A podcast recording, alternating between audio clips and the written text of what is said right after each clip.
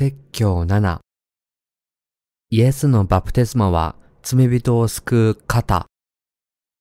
ペテロの手紙第1第3章20から22節。昔、ノアの時代に箱舟が作られていた間、神が忍耐して待っておられた時に従わなかった霊たちのことです。わずか8人の人々がこの箱舟の中で水を通って救われたのです。そのことは今、あなた方を救うバプテスマをあらかじめ示した方なのです。バプテスマは肉体の汚れを取り除くものではなく、正しい良心の神への誓いであり、イエス・キリストの復活によるものです。キリストは天に昇り、見つかいたち及び諸々の権威と権力を従えて、神の右の座におられます。ここで質問です。何によって偽人になるのですか？答えは、神の恵みによってです。神は私たちがこの世に生まれる前からすでに私たちのことをご存知でした。私たちが生まれながらにして罪人であることを知っておられ、世のすべての罪を取り除くバプテスマによって私たちすべての信者を救ってくださいました。神はすべての信者を救い、神の民とされました。詩編第8編4節には、人とは何者なのでしょう？神が私たちを心に留められるとは。とあるように、これらすべてが神の恵みの結果です。すべての罪から救われた、あがなれた者は、神の特別な愛を受けています。彼らは神の子供です。神の子供になり、義人になり、救われ、神を父と呼ぶ権利を与えられる前に、イエスの血と御霊だけを信じた私たちは何者だったのでしょうか私たちはこの世で約70年、健康であれば80年生きるために生まれてきた罪人に過ぎませんでした。私たちが罪の洗いを受け、イエスのバプテスマと血の福音への信仰を持つ前、必ず滅びる不義のものでした。使徒パウロは、自分が使徒となったのは神の恵みによるのだと語りました。同様に、私たちが義人となったのは、絶対に神の恵みによるのです。私たちは神の恵みに感謝します。創造主はこの世に降りて来られ、私たちを救われ、私たちをご自分の子供、ご自分の民としてくださいました。私たちは水と御霊の救いの恵みを神に感謝します。私たちが神の子供、義人であることを主が許される理由は何でしょうか？それは私たちが見た目に美しいからでしょうか？私たちがとても価値があるからでしょうか？それとも私たちがとても優れているからでしょうか？私たちはそれを考え、感謝すべきところには感謝しましょう。神が私たちを創造なさったのは、私たちを神の民となさり、神と共に天の御国に住まわせるためだからです。神が私たちを神の民となさったのは、私たちが神と共に永遠に生きることができるようにするためです。それが、神が私たちに永遠の命をお与えになった唯一の理由です。私たちが他のどの被造物よりも優れていたり、価値があったり、美徳に生きていたりするから、私たちを神の民とされたのではありません。唯一の理由は、神が私たちを愛しておられるからです。そのことは今、あなた方を救うバプテスマをあらかじめ示した方なのです。ペテロの手紙第1、第3章21節わずか8人の人々がこの箱舟の中で水を通って救われたのです。ペテロの手紙第1、第3章20節町から一人、士族から二人というわずかな人しか救われていません。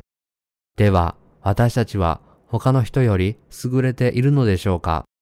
そんなことはありません。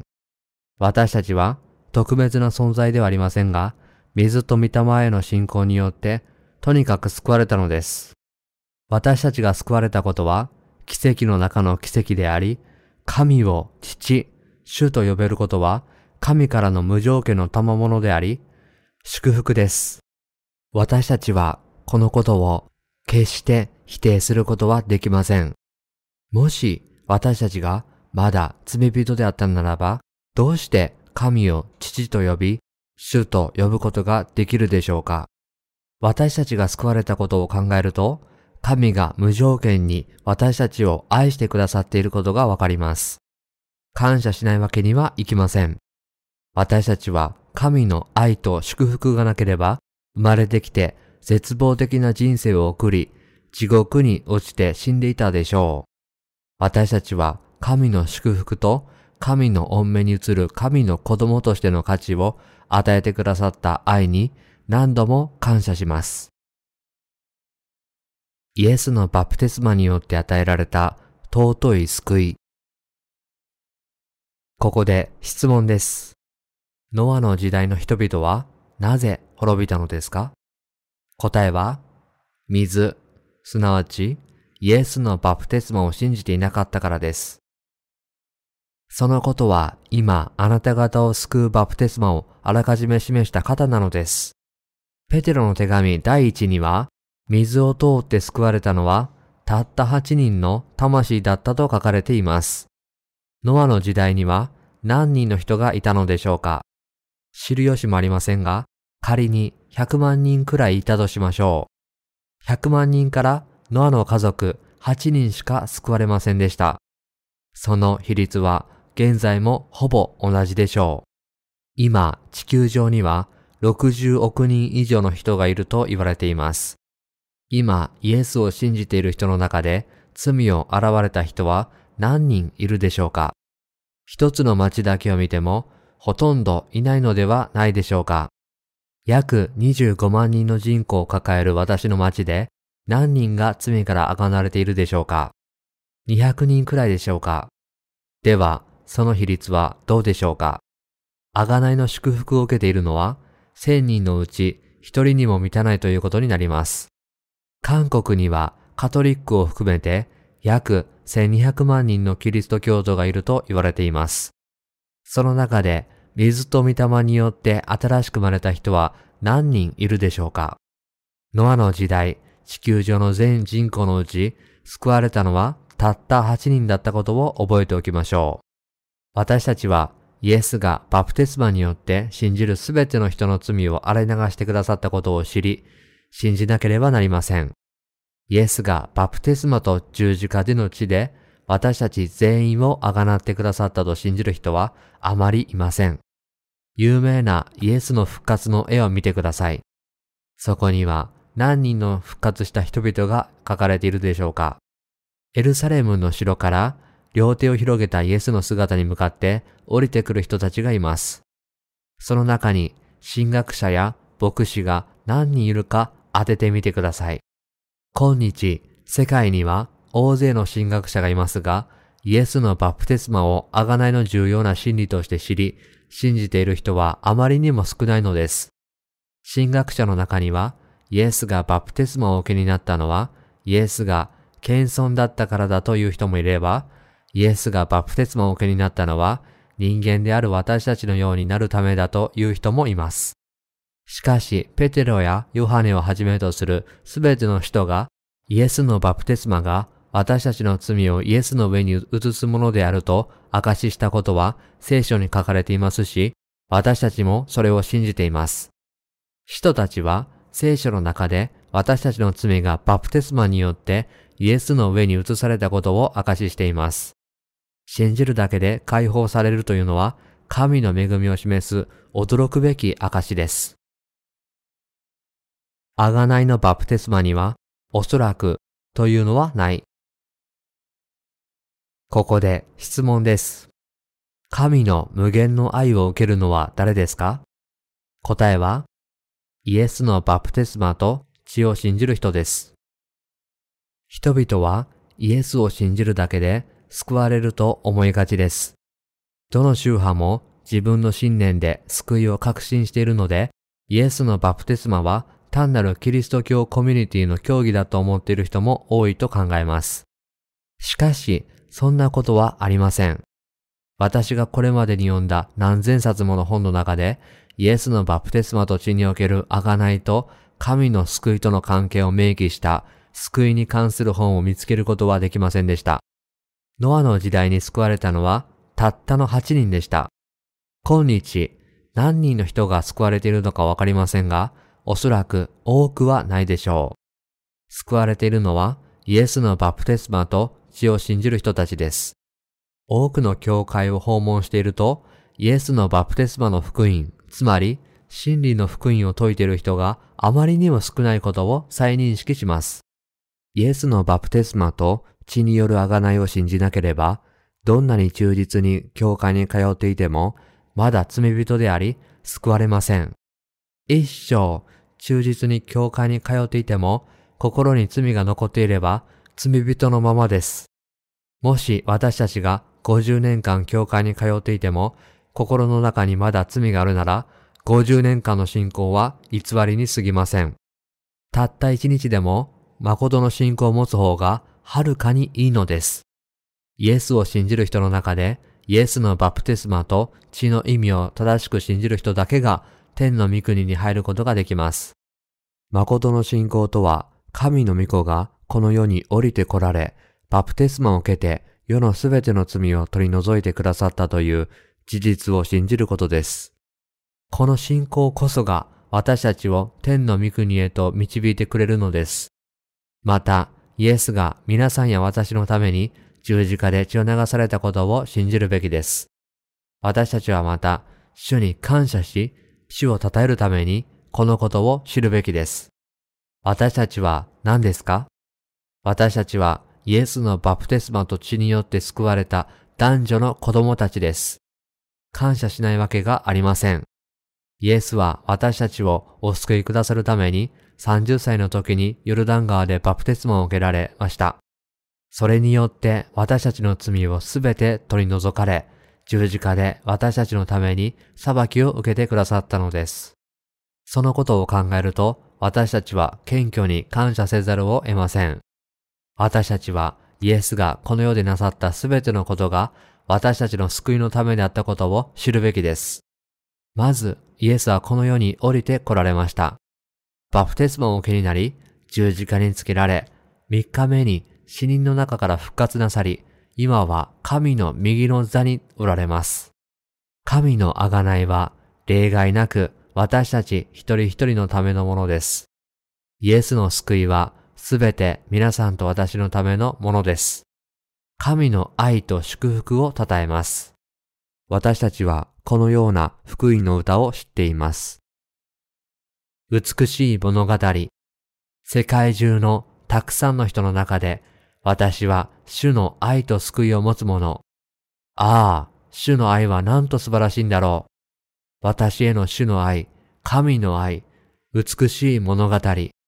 世界中のたくさんの人の中で私たちは救われた者、神の民となった者、私たちは主の愛をまとっている。ああ、主の愛、主の恵み。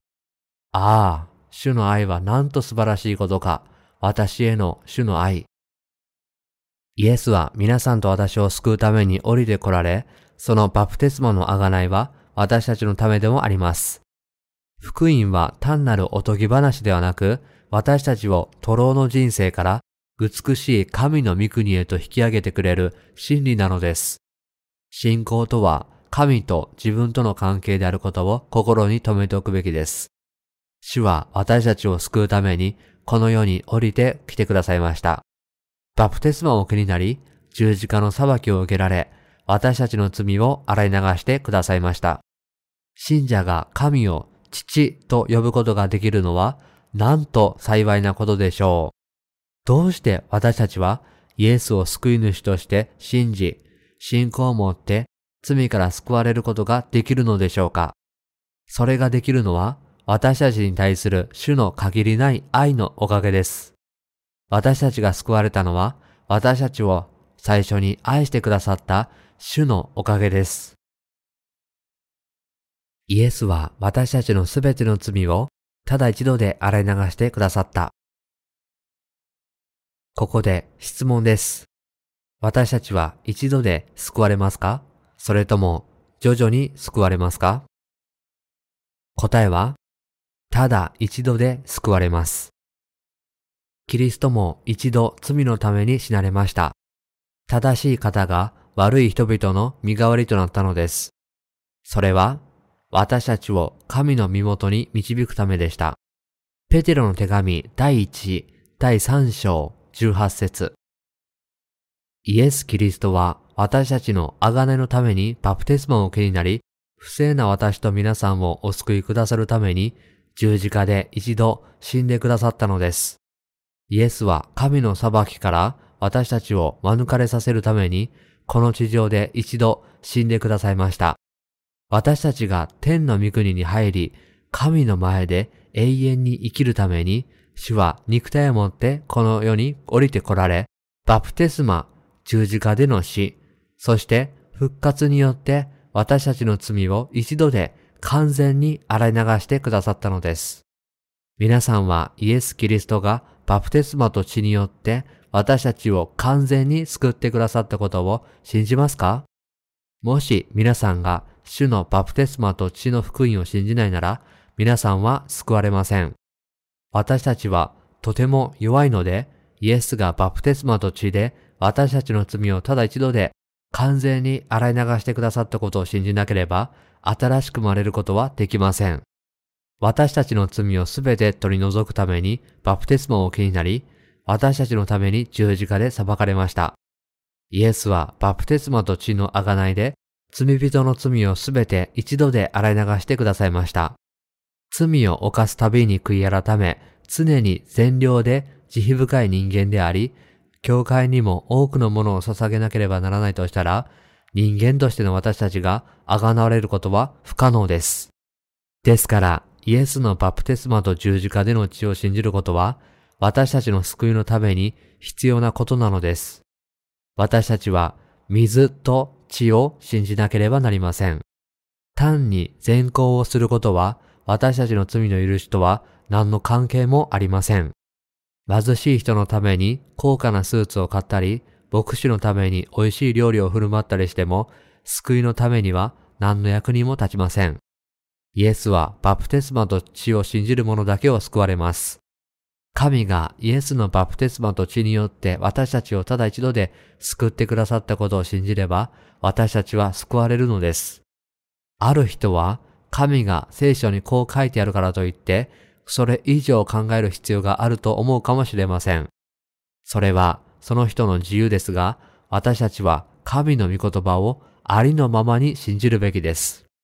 ヘブル人への手紙第10章1から10節には、私たちを一度に救ってくださったことが書かれています。イエスのバプテスマと血を信じた人たちを神が一度に救ってくださったのは事実です。私たちもこのように信じるべきです。主は一度死なれ、私たち全員を一度に救われた。兄弟よ、信じてあがなわれよ。自分の重荷をイエスのバプテスマのもとに置いて、イエスは一度だけバプテスマを受けられ、一度だけ血を流すことで、私たちをすべての不信仰と罪から一度で救ってくださいました。正しい方が悪い人々の身代わりとなったのです。ペテロの手紙第1、第3章18節イエスは罪のない神であり、一度も罪を犯したことがありません。人々を罪から救うために肉体を持って私たちのところに降りてきてくださいました。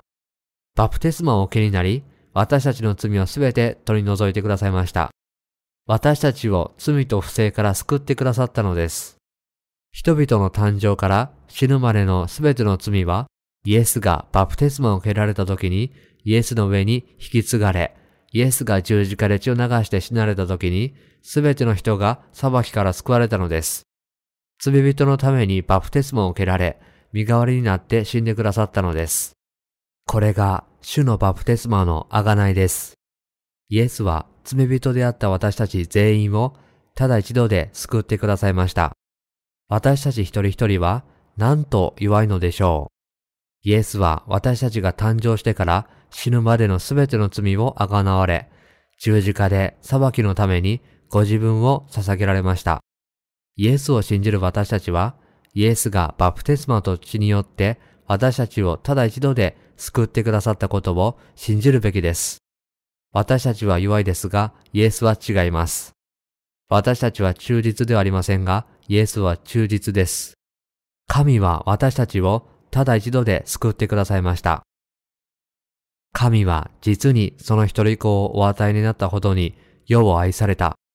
それは、御子を信じる者が一人として滅びることなく、永遠の命を持つためである。ヨハネの福音書第3章16節神は私たちにその一人子を与えてくださいました。御子にバプテスマを受けさせたのは、この世のすべての罪を御子の上に負わせ、すべての人間のための裁きを受けさせるためでした。こんなに驚くべき救いがあるでしょうか？これはなんと素晴らしい愛なのでしょう。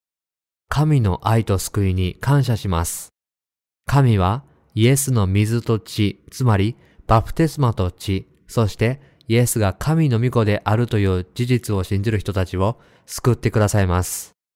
イエスを信じる者は、イエスのバプテスマと血の真理を信じることで救われ、義人としての永遠の命を持つことができます。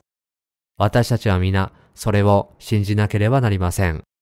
誰が私たちを救われたのでしょうか？神が私たちをお救いくださったのでしょうか？それとも、神の被造物の一つが私たちを救ったのでしょうか私たちをお救いくださったのは神であるイエスでした。私たちが救われたのは神の贖いを信じたからであり、これこそが贖いの救いなのです。イエスは救いの主。ここで質問です。キリストの意味とは何ですか？答えは、祭司、王、預言者です。イエス・キリストは神です。イエスとは救い主、キリストとは油を注がれたものという意味です。旧約聖書でサムエルがサウルに油を注いだように、王は油を注がれ、祭司は油を注がれ、預言者がその使命を果たすためには油を注がれなければなりませんでした。イエスはこの世に来られて、祭司、王、預言者の三つの任務のために油を注がれました。天の祭司としてすべての人間の罪を取り除くためにバプテスマを受けられました。父の御心に従い、ご自身を罪のための生贄として、父の見前に差し出したのです。私が道であり、真理であり、命なのです。私を通して出なければ、誰一人父の身元に来ることはありません。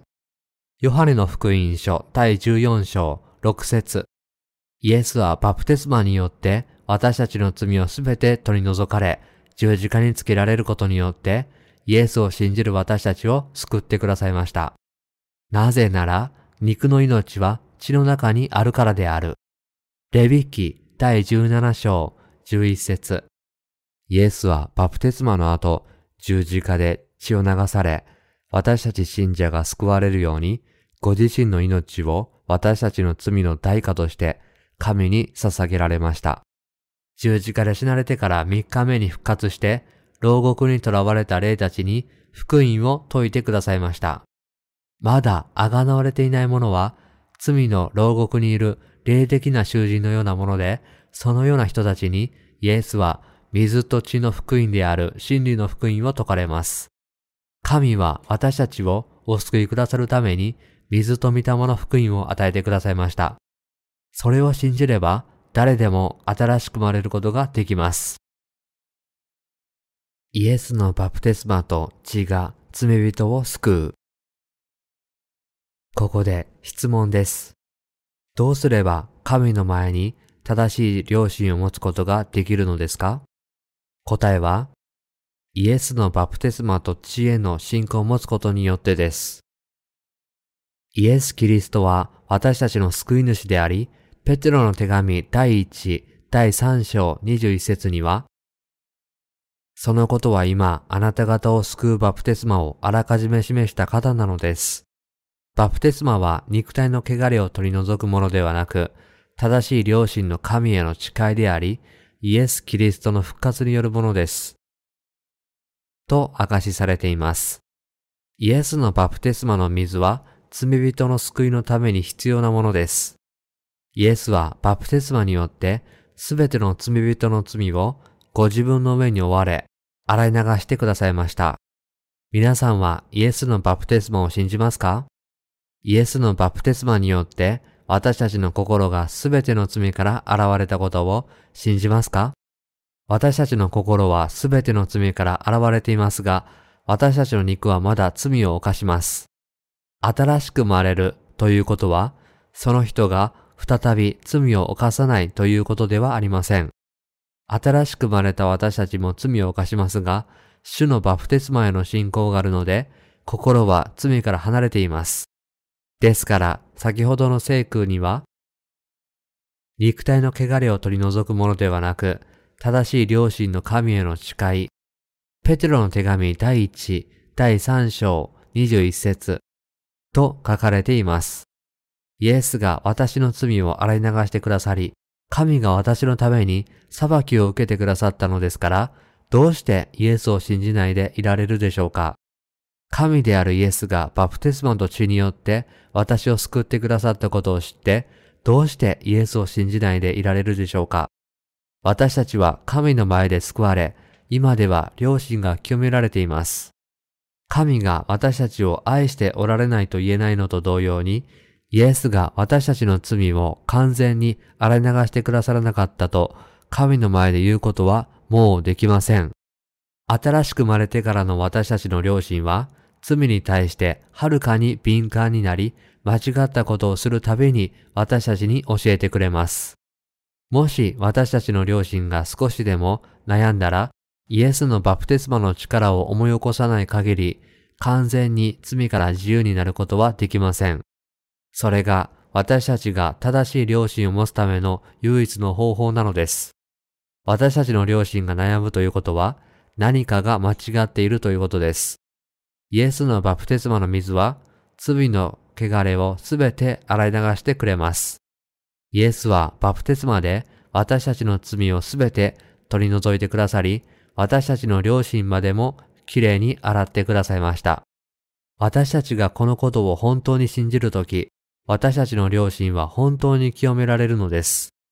どのようにして私たちの良心は清められるのでしょうかイエスのバプテスマと血を信じることです。誰もが生まれた時から邪悪で汚れた良心を持っていますが、自分の罪がすべてイエスの上に移されたと信じれば、その汚れを消し去ることができます。これは新しく生まれているものの信仰です。それは自己催眠ではなく、皆さんが意識的に認めているものです。皆さんの良心は清いですか？それとも、皆さんの罪がすべてイエスの上に移され、皆さんがイエスを信じているから清いのですか？皆さんが清い良心を手に入れることができるのは、この信仰によってのみです。命のある言葉と命のない言葉があります。どうすればすべての人の良心が清められるのでしょうか？私たちが偽人となり、清い良心を持つことができる唯一の方法は、イエスの完全な贖いを信じることです。イエスのバプテスマを信じることで、私たちが性別されるというのは、肉の汚れが取り除かれたということではなく、私たちの良心が神に対して清くなるということなのです。そのために主は来られ、バプテスマを受けられ、十字架で死なれ、死人の中から復活されて、今、神の右の座におられます。時が来れば、主は再びこの世界に来られます。二度目は罪を負うためではなく、彼を待ち望んでいる人々の救いのために来られるのです。ヘブル人への手紙第9章28節私たちは主のバプテスマと血を信じることによって、死を待ち望み、罪のない私たちを連れ去ってくださると信じています。信仰の臨床実験。ここで質問です。イエスのバプテスマがなくても私たちは救われるのですか？答えは、決して救われません。テジョン教会で私たちは抜き打ち臨床実験を行いました。テジョン教会のパク牧師は、ある夫婦にイエスのバプテスマの意味を語らずに、この世には罪がないと語りました。その夫は他の教会に通っていた時、説教中に寝ていたことがありました。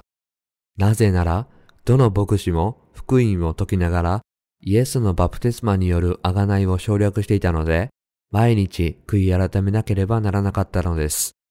しかし、このテジョン教会では、自分の罪はすべてイエスの上に移されたと言われたので、両目を見開いて説教を聞いていました。そのおかげで、彼の妻は彼を説得して一緒に教会に来ることができたのです。ある日、教会で座っていた彼は、ローマ人への手紙第8章1節を聞きました。こういうわけで、今はキリストイエスにあるものが罪に定められることは決してありません。その時、彼はすぐに、ああ、イエスを信じれば人は罪がないのか。私はイエスを信じているのだから私にも罪はないのだ。と思ったのです。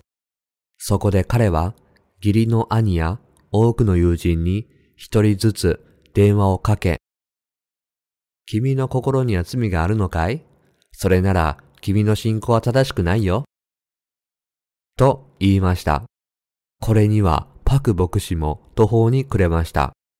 夫はイエスのバプテスマを知りませんでしたが、自分は今罪がないと言い張っていたのです。そして、その夫婦には問題が生じ始めました。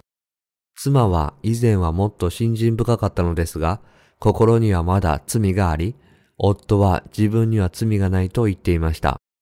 夫は数回しか教会に行っていませんが、自分はすでに罪がないと言っていたのです。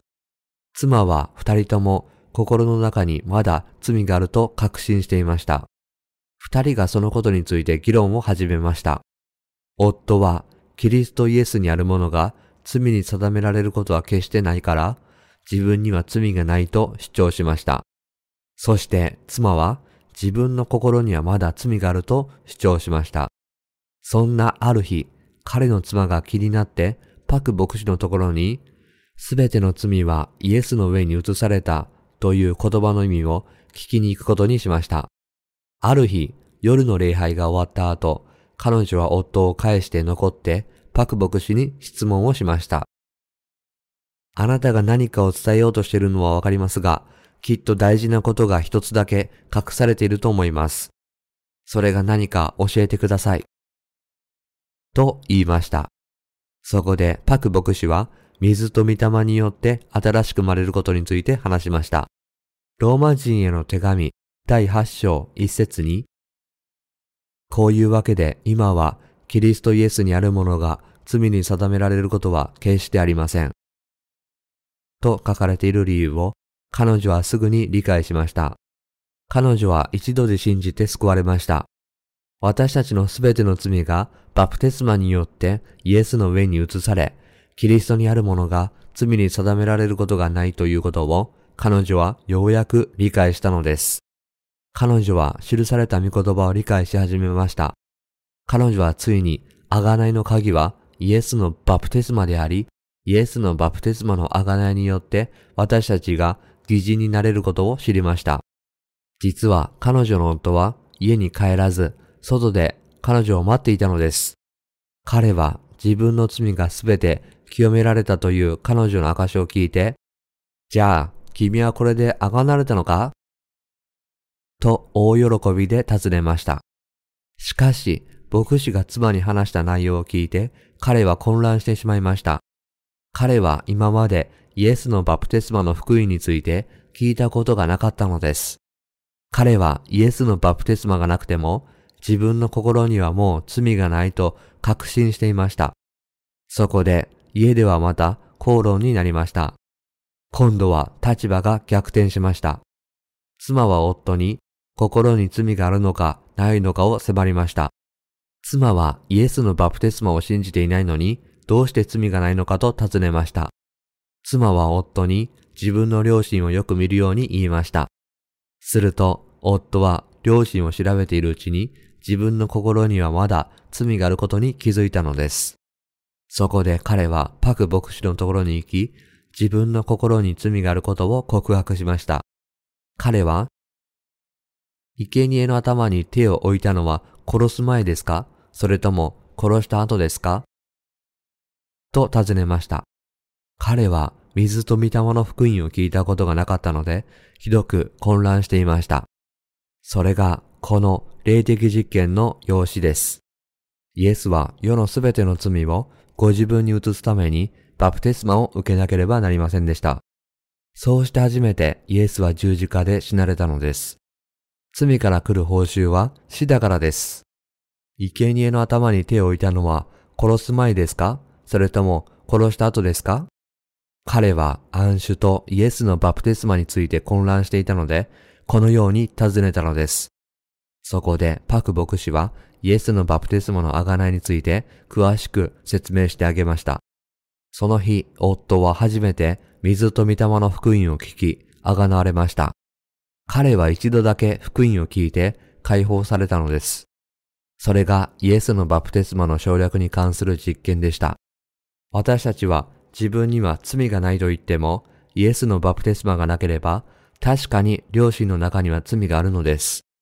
人々は通常、イエスが十字架で死なれて、すべての罪を清めたと言いますが、イエスのバプテスマと血を信じる人だけが、実際に神の前に罪がないと言えるのです。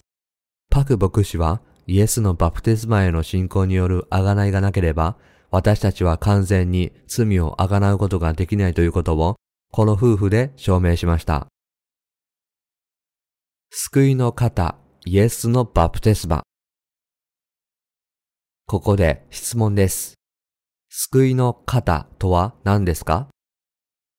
答えは、イエスのバプテスマです。そのことは今、あなた方を救うバプテスマをあらかじめ示した方なのです。イエスは私たちの罪をすべて洗い流され、私たちの良心を雪のように白くするために、この世に降りて来られました。イエスがバプテスマによってすべての罪をご自分の上に負われたので、私たちはすべての罪から清められました。主はパプテスマと血によって私たちを救ってくださいました。ですからすべての被造物はイエスの前にひざまずくべきなのです。イエスを信じることで私たちは救われます。私たちはイエスを信じることによって神の子供となり天国に行くことができます。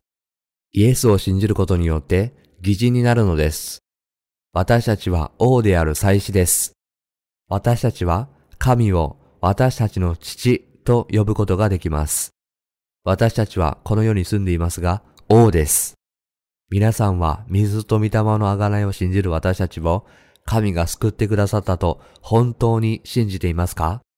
私たちの贖いはイエスのバプテスマなしには決して完成しません。神とイエスを正しいと認める信仰は、私たちを完全に救ってくださった主のバプテスマと十字架と御霊の福音を信じることです。これが唯一の誠の信仰です。私たちの罪はイエスがバプテスマで取り除かれた時に洗い流され、十字架で血を流された時にすべての罪が支払われました。キリストイエスは水と御霊によって私たちを救ってくださいました。そうです。私たちは信じます。